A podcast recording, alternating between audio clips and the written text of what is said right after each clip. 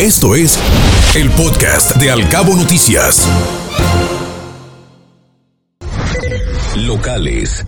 Concluirá oficialmente el actual ciclo escolar el próximo 11 de julio. Las clausuras y ceremonias de graduación deberán realizarse cumpliendo con todos los protocolos contra el COVID-19, así lo comentó el jefe de servicios regionales de la SEP, José Olachea y requieren los productos orgánicos de los cabos de unos 2.000 trabajadores. A este sector productivo también le está afectando la falta de mano de obra que se vive aquí en el municipio.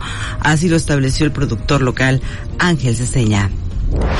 Realizar el COVASH 2 en agosto sus inscripciones y reinscripciones. Se contempla por el momento que las clases del próximo ciclo escolar sean presenciales, así lo indicó Francisco Javier González, director del plantel. Participan 19 hoteles en el encuentro de brigadas de seguridad hotelera en Los Cabos. El evento es organizado por la Asociación de Hoteles y los Bomberos de Cabo San Lucas.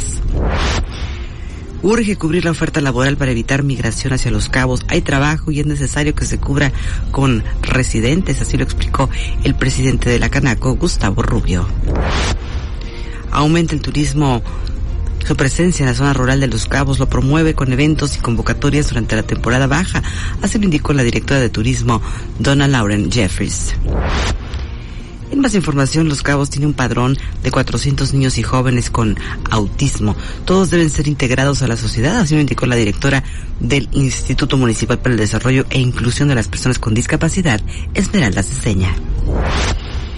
Asegura el alcalde de Los Cabos que encontraron cuatro tomas clandestinas de agua. Siguen revisando el acueducto de San José a Cabo San Lucas para ver si hay más desarrollos conectados de forma ilegal. Y otros temas, Los Cabos registra el 60% de los casos de cáncer que existen aquí en Baja California Sur. Realizan un estudio para saber qué es lo que está causando la enfermedad en la entidad. Así lo puntualizó el presidente de Breast Cancer Society, José Ramón Saucillo.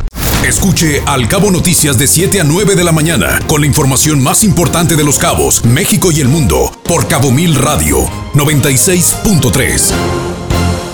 Siempre contigo.